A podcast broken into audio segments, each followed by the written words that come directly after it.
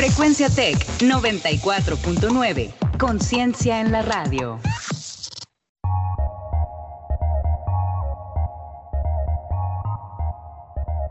En 30. En 30. En 30. En 30. En 30. En 30. En 30. En 30. En 30. Bienvenidos.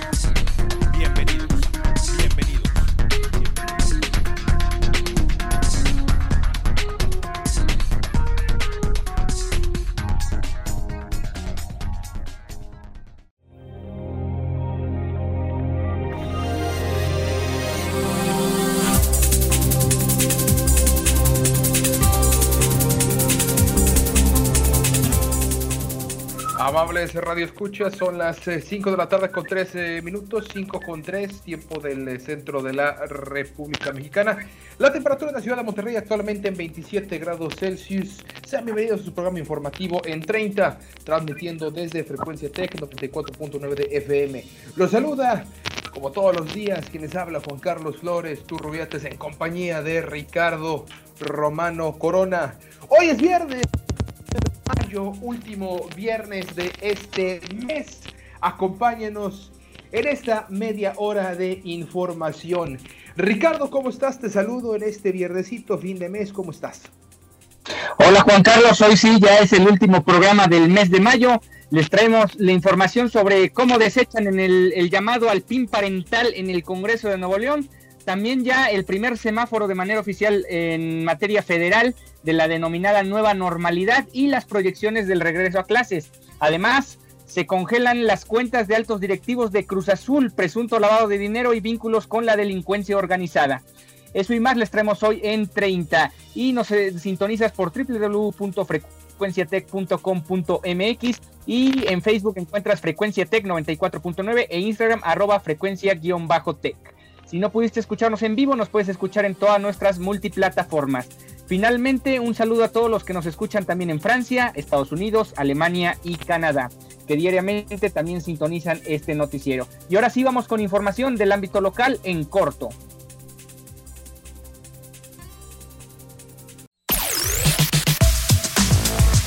En corto. Las noticias locales. Las noticias locales. Las noticias locales. En corto. Las noticias locales. Las noticias locales. Bueno, y ya estamos eh, de regreso. Ahora sí, con la información del ámbito local, como lo comentaba eh, Ricardo Romano en, eh, su, eh, en los titulares, pues sí, hoy ya se rechazó de manera formal el artículo, la reforma al artículo tercero que abría la puerta a este PIN parental. Luego de semanas de debate, aproximadamente dos semanas o incluso más, yo creo, de haberlo y de haberlo aplazado en al menos tres ocasiones, el Congreso local rechazó hoy la reforma a la Constitución local para dar a los padres el derecho preferente a decidir la educación de sus hijos. Con 20 votos a favor de los 15 legisladores del PAN, los dos, de, eh, dos de- del Partido del Trabajo, el PT, y uno del Encuentro Social, y de las eh, legisladoras de Movimiento Ciudadano, Karina Barrón y Tabita Ortiz. Interesante lo de Karina Barrón. eh, como presidenta de la Comisión de Igualdad de Género en el Congreso local, eh, atentando contra esta ley, esta modificación. De- de- después, sí, es difícil, difícil que, o más bien extraño que haya eh, votado en- a favor de este famoso PIM eh, parental, o más bien de la reforma que habría la posibilidad. Pero, en fin, la reforma constitucional en materia educativa no pasó, pues requería para su aprobación del voto a favor de 28 de los 42 legisladores, o sea, dos tercios, o sea, dos tercios necesitaban eh, a favor, pero no, no, lo, no lo consiguieron. En eh, contra de la reforma por considerarla inconstitucional, eh, violatoria de los derechos de los eh, niñas, niños y adolescentes y que restringía la rectoría del Estado para la educación. Votaron seis diputados de Morena, tres de Movimiento Ciudadano, uno de Nueva Alianza, uno del Verde Ecologista y uno del Partido Independiente Progresista. En abstención lo hicieron ocho del PRI y Horacio Tijerina de Movimiento Ciudadano.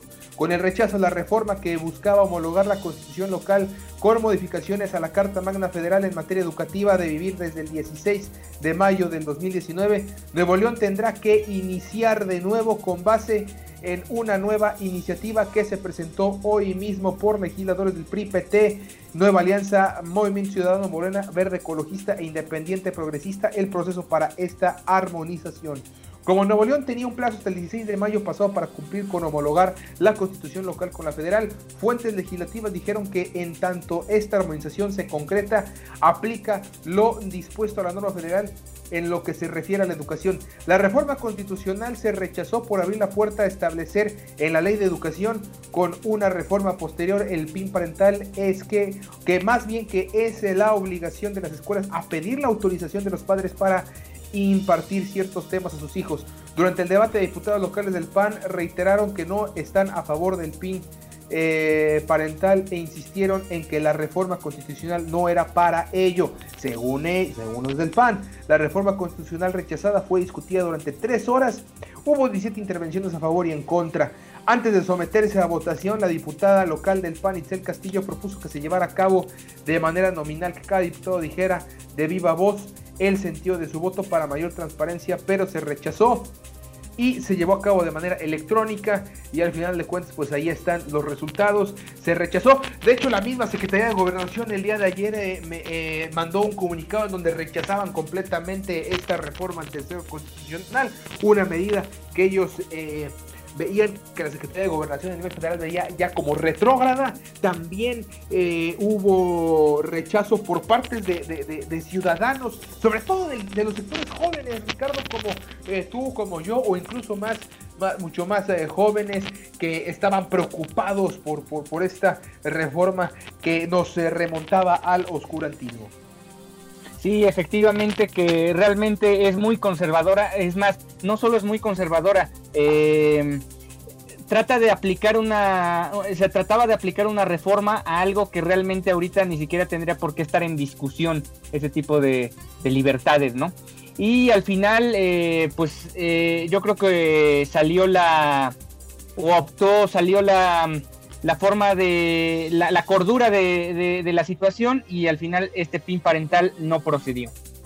Exactamente, Ricardo. Y bueno, vamos a pasar a un poquito más de información del ámbito local. Importante también eh, mencionar que permitirán la apertura de negocios no esenciales al menudeo a partir del día lunes. Eh, esto en el municipio de Monterrey, mientras que en San Pedro rechazarán abrir eh, centros comerciales el lunes. Todo esto se pospondrá para una fase 2. Y por otro lado, también importante, la, ONG Como Vamos Nuevo León presentó hoy un análisis sobre delitos sexuales en la entidad. Interesantes y tristes y escalofriantes resultados que, que arrojó este análisis. 57% de las víctimas de delitos sexuales en la entidad son menores de edad y de este 50 y, bueno, y 23% son menores de 10 años. O sea que del 57 al 44% son menores de 10 años. Una cosa realmente escalofriante el reporte que presenta la ONG Como Vamos Nuevo León. Finalmente vamos con el reporte COVID en el estado.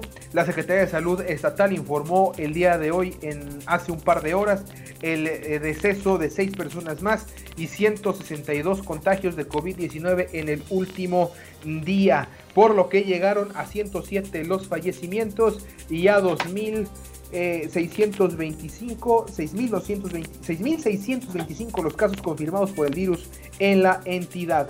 Amalia Becerra, subdirectora del Hospital Metropolitano, dio a conocer que existen 362 casos sospechosos que están en estudio. Monterrey sigue encabezando la lista de contagios con 627 casos. Eh, al mismo tiempo, la subdirectora del Metropolitano añadió que 241 pacientes permanecen hospitalizados. De los seis fallecidos, cinco son hombres, una mujer. Tres de ellos fueron en el hospital universitario, dos más en el IMSS y la mujer fue en la Secretaría de Salud. Así está la situación hasta el momento. Son, eh, vamos a ver qué nos dejó esta, esta semana también, vamos a ver cuántos casos nos dejó. Por lo pronto, vamos a ver, como ya lo comentamos, Monterrey es el que está a la cabeza de los eh, casos con 627. Ahora sí, es momento de pasar a la información eh, nacional e internacional en Agenda 21.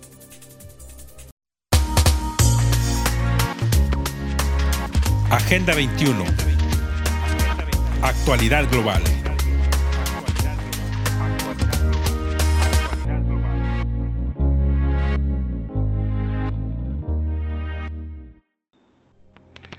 Bueno, vamos a pasar a la información del ámbito nacional. Ricardo, ¿qué nos tienes en materia de información?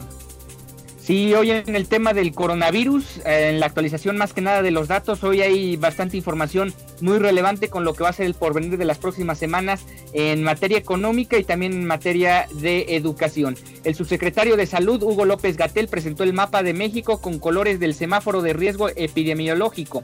En 31 de los 32 entidades, este indicador se encuentra en rojo. Solo Zacatecas está en naranja. La epidemia no ha concluido, tiene que completar varios ciclos de transmisión en varios puntos del país. No debe nadie confundirse de que se está en descenso por lo que porque no es el caso, indicó el funcionario sanitario. La nueva normalidad es porque las actitudes respecto a la prevención son elementos que no se pueden quitar probablemente en años porque nos permiten convivir con este nuevo virus en todo el mundo. Así lo añadió López Gatel. Hasta la noche de ayer se reportaron 3.377 nuevos casos, que ya suman 81.400.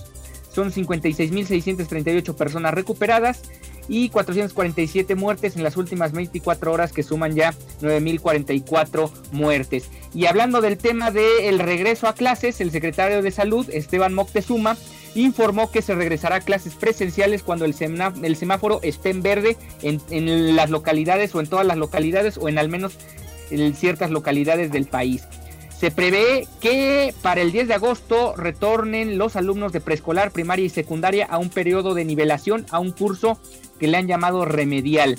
El ciclo escolar iniciará hasta el 21 de septiembre, así que durante el periodo de regularización los alumnos acudirán a la escuela de manera escalonada. Este curso durará tres semanas y la asistencia será alternada basándose en la lista de alumnos por apellido con la intención de guardar la sana distancia necesaria. Eso lo apuntó Moctezuma. Aspectos relevantes para este regreso a clases, habrá comités participativos de salud escolar y tres filtros, uno en la casa, otro en la escuela y otro en el salón de clases. Moctezuma destacó que los niños usarán cubrebocas de manera obligatoria. Si un alumno se encuentra enfermo, la escuela se volverá a cerrar. Se implementarán medidas de higiene, circulación en las escuelas en un sentido y señalizaciones, además de que se garantizará el acceso a jabón, agua o gel. Y todo esto siempre y cuando, o sea, lo de las fechas, siempre y cuando el semáforo ya se encuentre en verde en cada una de las localidades que nos escuchen.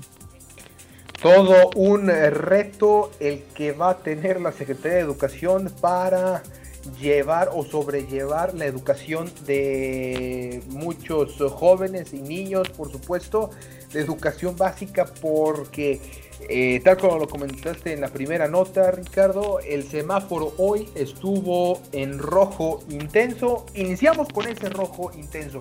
No le gustó a muchos eh, gobernadores este semáforo, ya lo sabemos, recriminaron mucho, pero me parece pues que, que, tiene, que refleja mm, lo, es lo más cercano a la, realidad en cuanto a los semáforos se, refiere, ¿no? Del rojo escalonado hasta el verde. Definitivamente falta bastante. No podemos eh, doblar eh, la guardia, no podemos bajar la, guardia ni, bajar los brazos. Eh, definitivamente hay que seguir trabajando para disminuir esta pandemia, Ricardo. Sí, es una, es una labor que para empezar va a comenzar con esto del semáforo.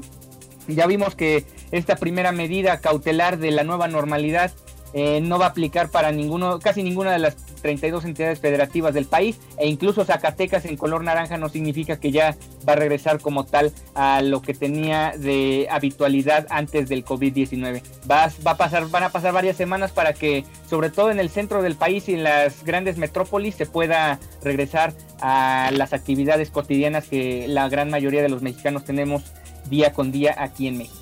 Claro, semanas, eh, yo diría meses, ya para agosto veremos el avance de este semáforo, cuántas entidades están en naranja, cuántas van a empezar a estar en, verde, cuántas puedan seguir en, rojo. Eh, difícil, difícil panorama el que nos espera. Y obviamente en el aspecto económico pues no se puede esperar más, eh, no podemos esperar más. Ya los gobiernos están empezando a abrirse a pesar de este semáforo en rojo. Lo que sí es que esta nueva normalidad nos va a exigir cambio de hábitos. Y bueno, tenemos más información del ámbito también nacional. Eh, interesante lo que, em, lo que eh, anunció FEMSA, ya que pagará al SAT 8.790 millones de pesos. FEMSA acordó con Hacienda pagar esta cantidad y finalizar diferencias de interpretación que había sobre impuestos pagados en el extranjero. Esto después eh, de lo que también anunciamos en su momento, hace no mucho, hace un par de días, eh, sobre eh, Walmart que había comprado a Vips y que había también pagado una cantidad aproximada a los 8 mil millones también de pesos por impuestos atrasados. También Slim que paga una suma importante de dinero de impuestos a porvenir. Entonces, pues tal parece que ahora se están poniendo en regla los empresarios. También más información, suspende un juez la política eléctrica de Rocionale. La Secretaría de Energía puede impugnar la suspensión ante un tribunal colegiado que tendría que eh, resolverlo en 48 horas. Ya sabemos que después de toda esta eh, discusión y toda esta polémica en cuanto a las energías renovables, pues un juez ya eh, le puso un freno o suspendió, eh, suspendió indefinidamente esta esta, esta, esta, esta política. Y finalmente, en materia cultural, las editoriales Almadía, Era y Sexto Piso, editoriales independientes y que están pasando realmente mal en estos momentos, recurrieron a la plataforma donadora para recaudar fondos con el fin de encarar los embates de la, pandemia, de la pandemia. Organizan el evento denominado Se puede porque se puede, un maratón de donaciones que incluirá lecturas, presentaciones musicales, entrevistas, subastas, etcétera.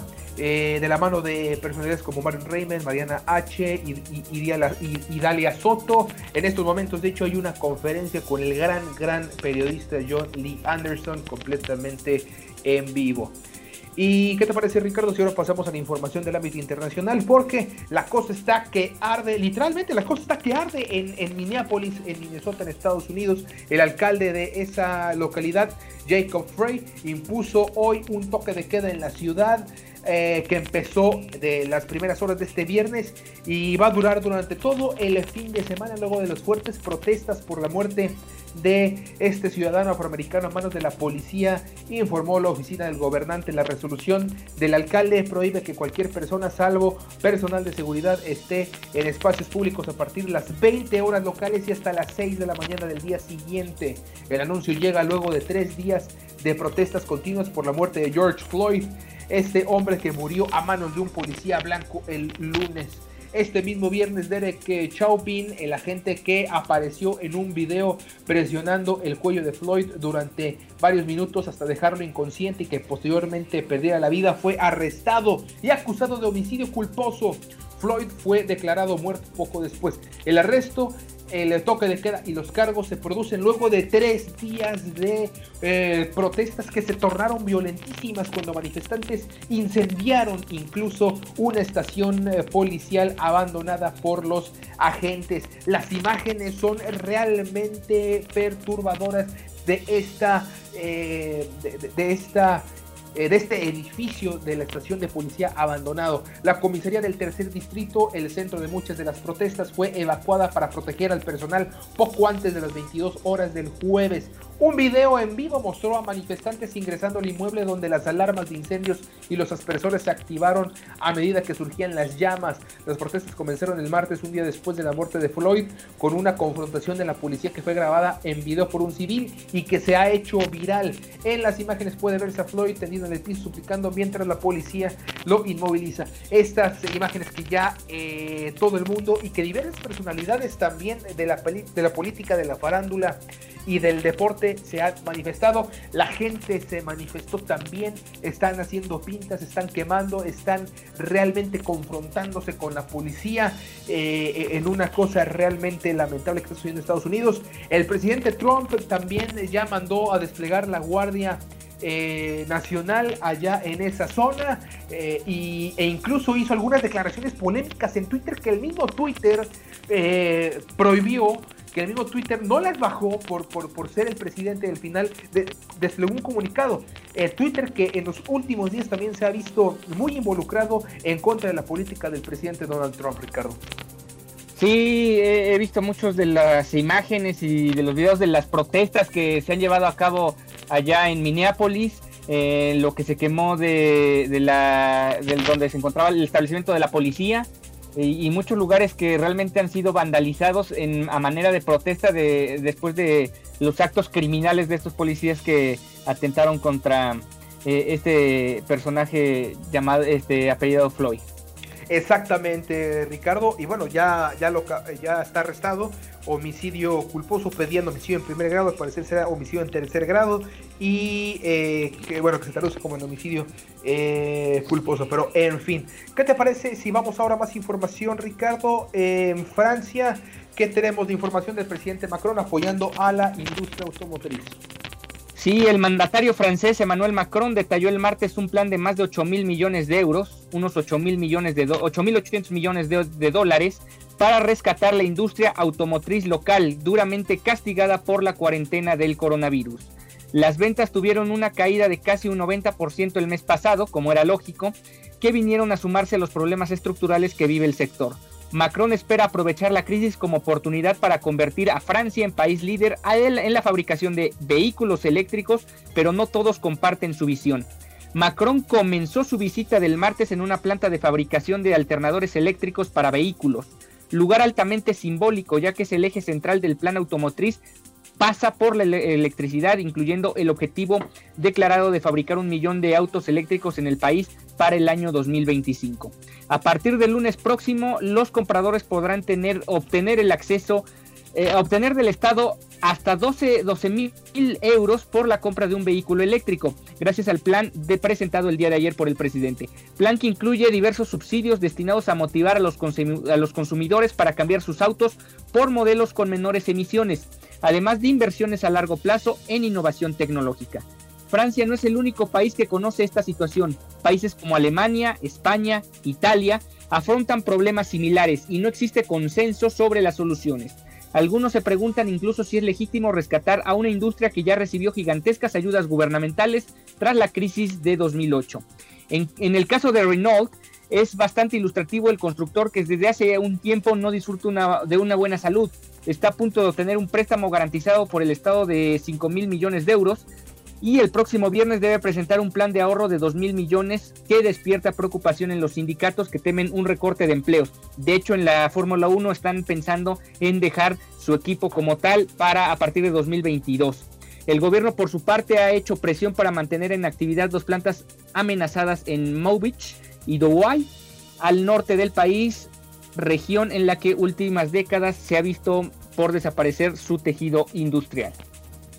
Sí, la, industria automotriz, Ricardo, eh, sufriendo en todo el mundo, no nada más en Europa, no nada más en Francia, en Estados Unidos también es una industria que está sufriendo, en México no se diga, qué es lo que más les ha importado a los gobernadores, sobre todo en el, Bajío, obviamente que se eh, vuelvan a las armadoras a, producir vehículos, que es una industria que, que bien lo comenta eh, este, esta noticia que ya recibió ayudas en la crisis del 2008, no se pudo recuperar y ahorita otra vez eh, vino esta nueva crisis y vamos a ver hasta dónde le alcanza la industria automotriz, que es una industria que me parece que sí eh, va a seguir evolucionando, pero parece estar estancada. Sí, es, es una industria que al final, como son, son ventas de que no son, o sea, no vendes chicles, es completamente distinto y eso genera toda una complejidad a partir de, la comercialización de, los vehículos. Exactamente, ¿no? Y también depende mucho de la, de la economía global, no, nada más, digo, si, si, el grueso de la población no tiene para comprar un vehículo y mucho menos, sobre todo por esta transición también que ahorita, que ahorita vemos, ¿no? Los carros híbridos o los carros eléctricos que están costando cantidades impresionantes de dinero. Eh, y, por el otro lado los carros pues ya más tradicionales que mucha gente también ya no los quiere eh, tener porque se sabe que tarde que temprano van a tener que cambiar a los modelos más eh, con, otro tipo de, combustible. Pero en fin, vamos a ver qué sucederá con la industria automotriz a nivel global en, los, en estos próximos años. Ahora sí es momento de ir a la información de, los deportes, porque vaya que tenemos información con este caso del Cruz Azul desde las gradas.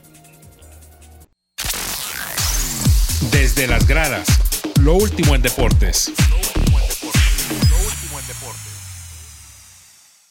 Y bueno, ahora sí vamos con información porque otro escándalo en las altas esferas de la máquina. Nuevos problemas surgen para el Cruz Azul. Las cuentas bancarias de Guillermo Álvarez Cuevas, presidente de la máquina, y las de Alfredo Álvarez y Víctor Garcés han sido congeladas por la Unidad de Inteligencia Financiera de Hacienda. La unidad a cargo de Santiago Nieto también presentó una denuncia ante la Fiscalía General de la República por posible lavado de dinero y delincuencia organizada que ascendería a 1.200 millones de pesos. Además de transferencias a cuentas en el extranjero, también se habría registrado la compra de inmuebles en Estados Unidos. De acuerdo con la Unidad de Inteligencia Financiera, tras la notificación a la Comisión Nacional Bancaria y de Valores, se procedió al congelamiento de las cuentas. Desde el pasado 7 de abril, el presidente de Cruz Azul, Guillermo Álvarez Cuevas, tramitó el, ante el Consejo de, la Judicatura Federal un, amparo ante cualquier orden de aprehensión, amparo que quedó marcado con su número de expediente nacional, algo que nos puede dar un indicativo de lo que ellos mismos ya veían venir. Cabe recordar que en noviembre de 2019 la Unidad de Inteligencia Financiera y la Liga MX firmaron un acuerdo de colaboración en contra del lavado de dinero en los clubes de primera división. Convenio firmado por el presidente de la Liga MX, Enrique Bonilla, y Santiago Nieto, el mencionado titular de la Unidad de Inteligencia. Según el reglamento de afiliación de la Federación Mexicana de Fútbol, en su artículo 66, si el dueño y o los directivos del club incurren en actos delictivos o de dudosa reputación, a juicio del comité ejecutivo, eso se considera como causal para la pérdida de la afiliación. En un principio se mencionó que solo las cuentas de los ya mencionados habían sido congeladas, pero después algunas fuentes periodísticas lograron comprobar que también la unidad de inteligencia financiera había intervenido, intervenido en la cooperativa hasta creo que hace unas horas ya se liberaron ciertas cuentas para darle un poco de salida a todo a, la gran cantidad de empleados que tiene la cooperativa. Jorge Hernández, vocero de la misma, señaló que las acciones de la unidad de inteligencia financiera han afectado a toda la empresa en general y con ello al Club Cruz Azul. Afecta en términos generales, eso estamos hablando desde la segunda o tercera cementera más grande del país.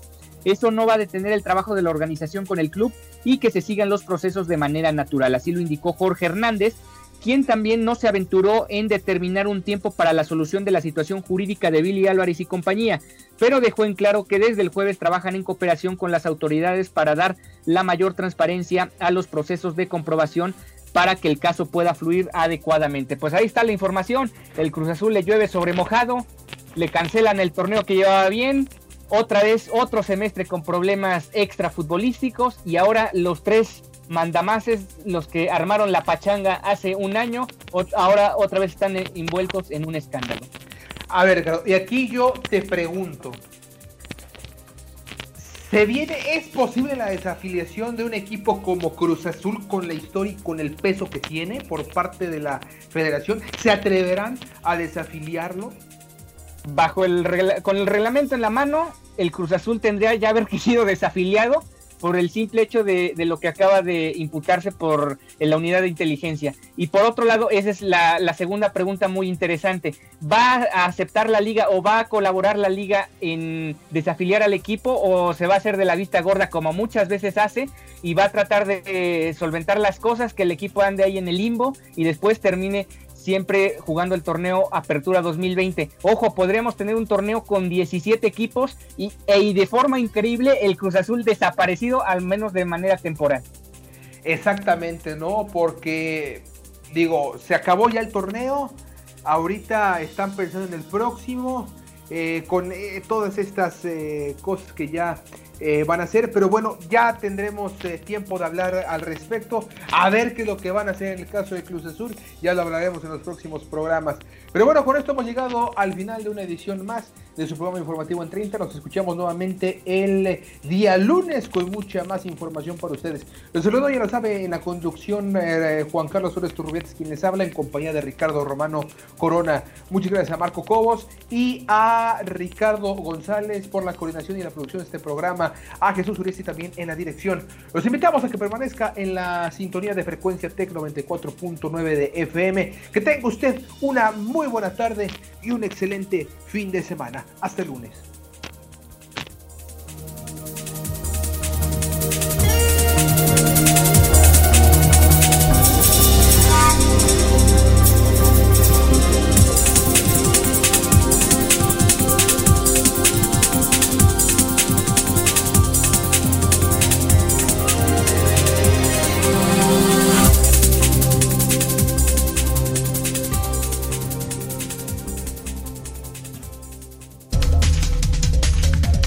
Fue En 30.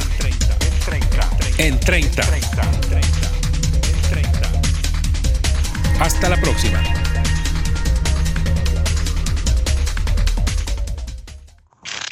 Frecuencia Tech 94.9. Conciencia en la radio.